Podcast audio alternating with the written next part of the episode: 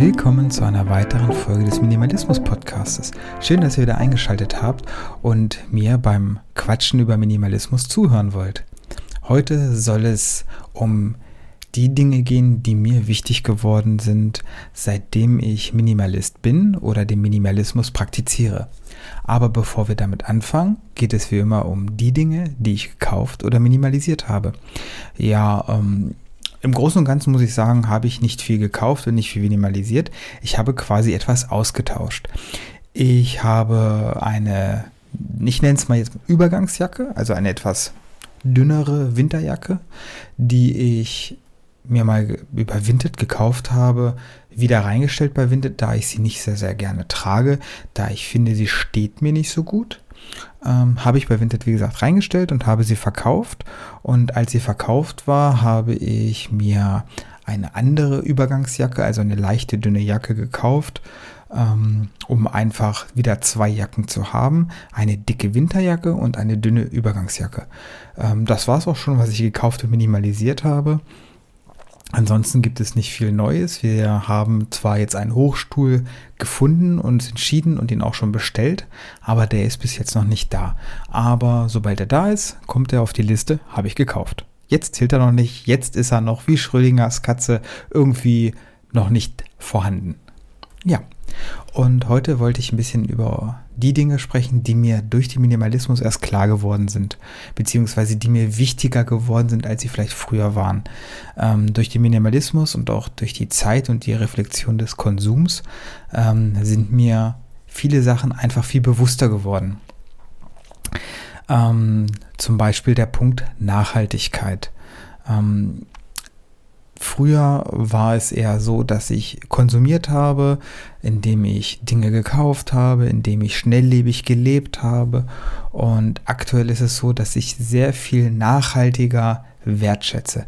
Damit meine ich zum Beispiel die Dinge, die ich angeschafft habe, die in meinem Leben geblieben sind, behalte ich wirklich und wertschätze sie äh, indem ich zum Beispiel sie pflege, auf sie acht gebe oder sie gegebenenfalls auch, ähm, ich sage es jetzt mal, ausstelle bzw. präsentiere wie Deko. Weil nicht alles, was man als Deko empfindet oder als Deko kauft, wie eine Kerze oder so, äh, ist nur Deko, sondern es kann auch ein teures Produkt sein oder ein tolles Produkt oder eine tolle Erinnerung, die man ausstellen kann. Des Weiteren achten wir, ähm, also Alexandra und ich achten sehr darauf, dass wir wenig bis gar keine Lebensmittel mehr verkommen lassen. Ähm, früher, wie gesagt, Konsum ohne Ende, böse gesagt, ähm, haben wir halt auch viele Lebensmittel zu viel, oder ich zumindest habe sehr viele Lebensmittel zu viel gekauft äh, und die sind dann irgendwann abgelaufen und sind dann leider auch im Müll gelandet. Jetzt ist es eher so, da wir uns mit dem Konsum viel, viel mehr auseinandergesetzt haben, ähm, lassen wir Dinge halt nicht mehr verkommen, kaufen bedarfsgerechter ein und ähm, ich bin sowieso ein Freund davon, öfters in der Woche einzukaufen, da ich es nicht hinbekomme, einmal einkaufen zu gehen und das reicht dann für eine Woche. Also ich muss, würde ich jetzt mal sagen, alle zwei bis drei Tage mindestens einkaufen gehen, weil ich auch gerne in den Kühlschrank gucke, sage, okay, ist jetzt recht leer, ich habe heute Appetit auf A, B, C, also kaufe ich das auch dafür. Ähm, des Weiteren achten wir unter dem Punkt Nachhaltigkeit jetzt noch äh, sehr darauf, wo werden die Dinge hergestellt, die wir kaufen? Was sind das für Materialien? Man informiert sich etwas. Gerade bei Kleidung bin ich zum Beispiel sehr, sehr akribisch und versuche auch bei Vinted, also gebrauchten Klamotten, zu gucken, dass ich Produkte auch nur kaufe, die auch so ein bisschen so mein Person, persönliches Statement so ein bisschen nach außen tragen. So diese Nachhaltigkeit und ja, Ne? Also ich denke, ihr wisst, was ich meine. Und auch ähm, Nachhaltigkeit in Bezug auf Müll. Wir versuchen wirklich Müll zu vermeiden.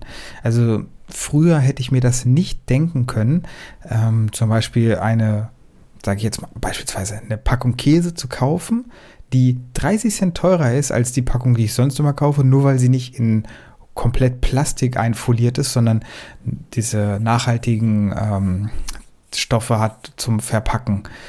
Sowas zum Beispiel. Also da achte ich schon sehr drauf und das kommt auch in meine Kaufentscheidung rein, wie die Dinge verpackt sind und wie sie vielleicht auch beschaffen sind. Ähm, gibt es sowas zum Beispiel aus Holz? Muss es immer Plastik sein? Jetzt gerade bei Kinderspielzeug zum Beispiel ähm, ist es so, dass ich eigentlich Holzspielzeug viel, viel schöner finde als diese ganzen Plastik. Dinge. Und sowas zum Beispiel ist auch eine Nachwirkung des Minimalismus, da ich mich halt im Bereich Nachhaltigkeit total äh, mit auseinandergesetzt habe und mir da auch Gedanken mache und mich halt nicht mehr durch diesen stressigen Alltag, den ich vielleicht früher hatte, oder den hektischen Alltag äh, blenden lasse, wie das, was im Leben wirklich wertzuschätzen ist. Genauso wie zum Beispiel Putzen.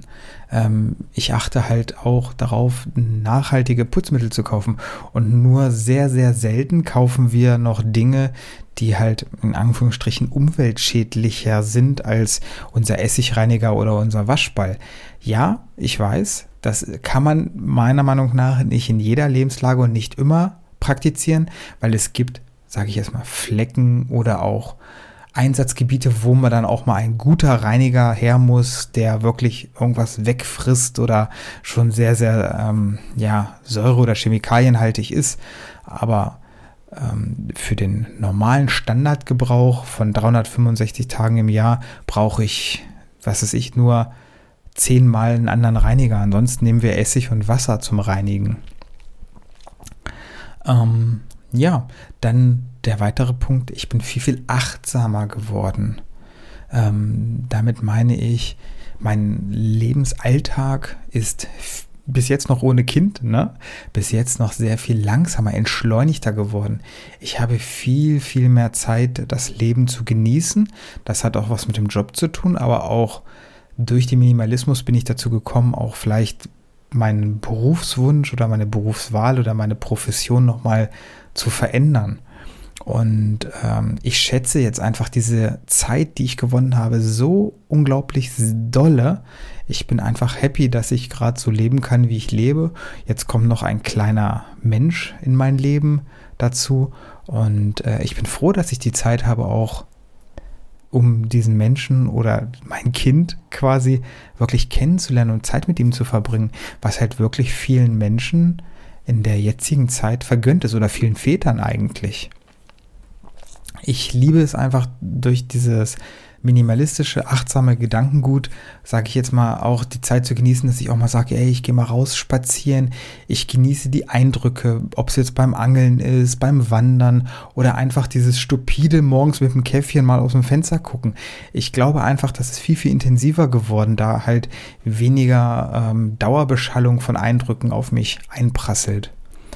Ähm, ja, ansonsten, ähm, was auf jeden Fall neben dem Alltag, der viel, viel achtsamer geworden ist, ähm, habe ich einfach, nehme ich die Umwelt einfach viel, viel besser wahr. Ich habe halt nicht mehr das Gefühl, mit Scheuklappen durch die Gegend zu laufen. Und äh, in der damaligen Zeit ohne Minimalismus hatte ich einfach gar nicht mehr wahrgenommen oder gemerkt, wie schön schon die kleinsten Dinge im Leben sein können. Für mich war nur wichtig, was kaufe ich als nächstes, womit verdödele ich in Anführungsstrichen meine Zeit jetzt als nächstes. Des Weiteren äh, ein weiterer Punkt, der durch den Minimalismus in mein Leben äh, Einhalt geboten ist oder beziehungsweise in mein Leben getreten ist, ist einfach diese Leichtigkeit. Viele Dinge, die ich mir angeschafft habe, haben das Leben unnötig verkompliziert. Also sei es jetzt, wenn ich immer wieder das Thema Angeln nenne. Ich hatte vorher zwei Angelrouten und musste dann noch 43.000 andere Sachen haben, um dieses Hobby meiner Meinung nach ausüben zu können, was aber Quatsch ist. Jetzt lebe ich zum Beispiel beim Angeln sehr, sehr schlank und das Hobby macht mir Spaß. Ich muss nicht gefühlt eine Sackkarre mit mir rumschleppen, sondern ich habe meine paar guten Sachen, die nehme ich mit und es ist nicht mehr kompliziert, das Leben. Es ist einfach, es ist einfacher zu genießen. Und diese Einfachheit ist genau das Richtige für mich in dem Moment. Ähm, und das trifft sich halt bei vielen Sachen im Alltag wieder, diese Leichtigkeit, diese Einfachheit. Ähm, genauso bin ich auch ein Freund davon, nicht alles perfekt machen zu wollen. Früher war ich sehr perfektionistisch. Das habe ich, glaube ich, auch ein bisschen durch den Minimalismus etwas abgelegt. Ähm, es muss nicht alles perfekt sein. Man muss nicht jedes, jede Creme haben oder jedes Haargel, jedes Parfum, was gerade in ist. Es, es reicht einfach, mit der Persönlichkeit zu trumpfen. Ähm, das ha Zuhause bei uns ist zum Beispiel aktuell so eingerichtet, dass es für unseren Bedarf perfekt ausbalanciert ist, ohne dabei äh, zu viel Arbeit zu verursachen. Ähm, dafür haben wir aber auch nicht dieses perfekte Instagram, Happy Life äh, zu Hause. Und ähm, es finde ich ist auch sehr, sehr schwierig oder das hat sehr, sehr lange bei mir gedauert, diese Perfektion oder diesen Drang zur Perfektion äh, nicht mehr zu haben oder ihn wegzulassen aus meinem Leben.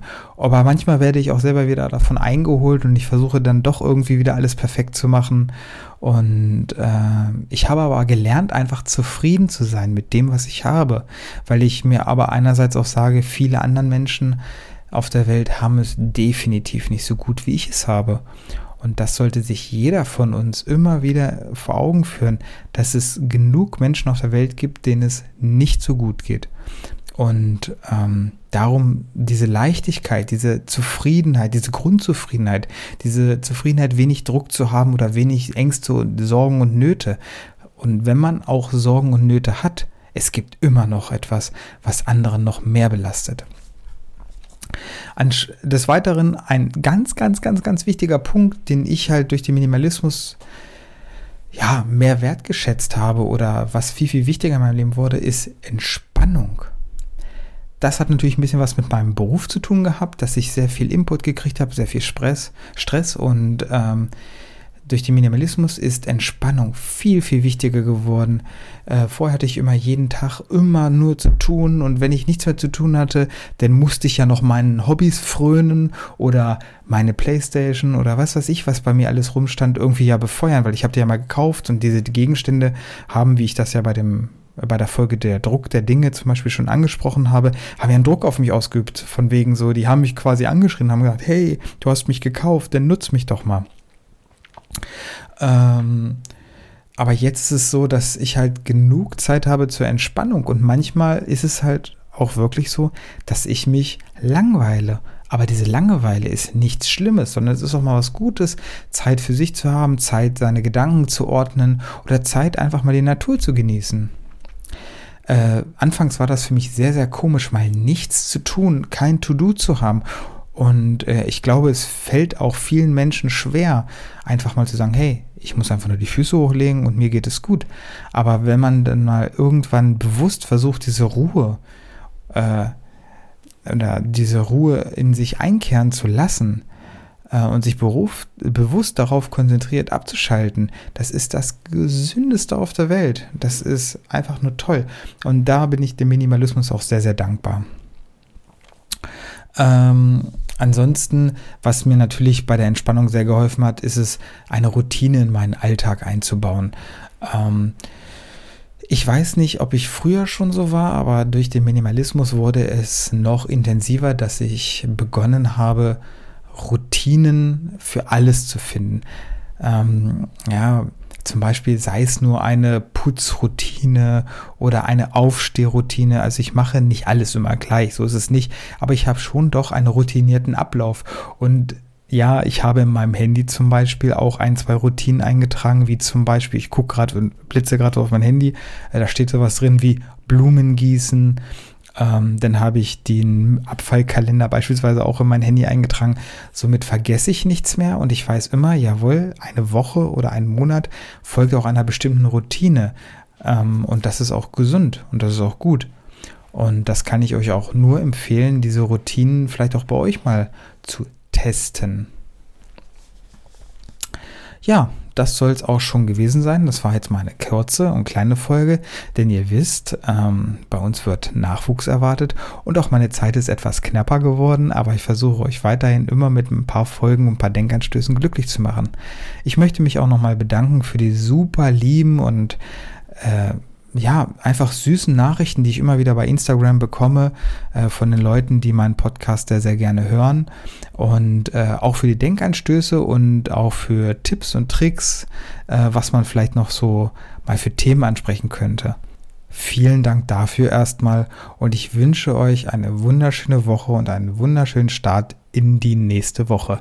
Bis denn und bis zum nächsten Mal. Ciao.